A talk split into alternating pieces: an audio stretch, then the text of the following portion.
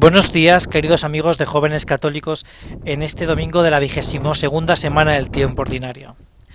Hoy el Señor, Jesús, el gran outsider, porque no se puede decir que esté jugando en el mismo partido, en el mismo equipo que los escribas y los fariseos, plantea un gran dilema, o mejor, plantea una gran disyuntiva, que no podían entender claramente estos hombres, los escribas y los fariseos, que solo se movían por la ley del cumplimiento. Plantea que cuando hemos encontrado una perla preciosa, hay que vender todo lo que uno tiene para poder protegerla, custodiarla, difundirla. Y esa perla preciosa que tenemos tú y yo es la vocación bautismal, que es la vocación a la santidad.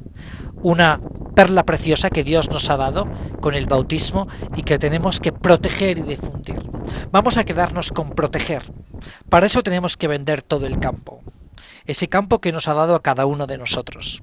Y yo me pregunto, si yo he vendido todo mi campo por mi vocación a la santidad, por ese encuentro personal con Jesucristo. Oye, pues veo que en mis circunstancias ordinarias, en mis circunstancias de cada día, hay muchas veces que yo le digo al Señor que esa perla preciosa no merece tanto la pena. Y ahí es donde tengo que cambiar. Mira, todos tenemos este campo. Todos tenemos algo que vender. Nuestro tiempo, nuestro egoísmo, nuestra soberbia, para custodiar esa perla preciosa que es el encuentro con Jesucristo. Mira a ver, porque a lo mejor te puedes dar cuenta, como me pasa a mí, que muchas veces no estamos dispuestos a darlo todo, que es lo que dice la Sagrada Escritura, por Él. Que nos quedamos parte, parte de nuestro yo por ese campo que queremos comprar y no comprar a la vez. Por eso la vida cristiana es de cierta radicalidad, es que hay una radicalidad en el seguimiento de Jesucristo. Tanto es así, que hay un momento en la vida de Jesucristo cuando se encuentra con los discípulos, con los apóstoles, que les dice, en el discurso del pan de vida, que les dice, ¿vosotros también queréis marcharos?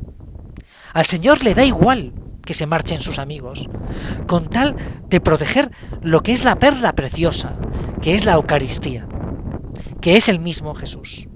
Oye, es que tú y yo a veces tenemos que dejarlo todo, muchas veces tendremos que dejarlo todo por el amor a Jesucristo, aunque eso genere contradicción. Por eso Jesús es un outsider, porque no era capaz de comulgar con los escribas y los fariseos.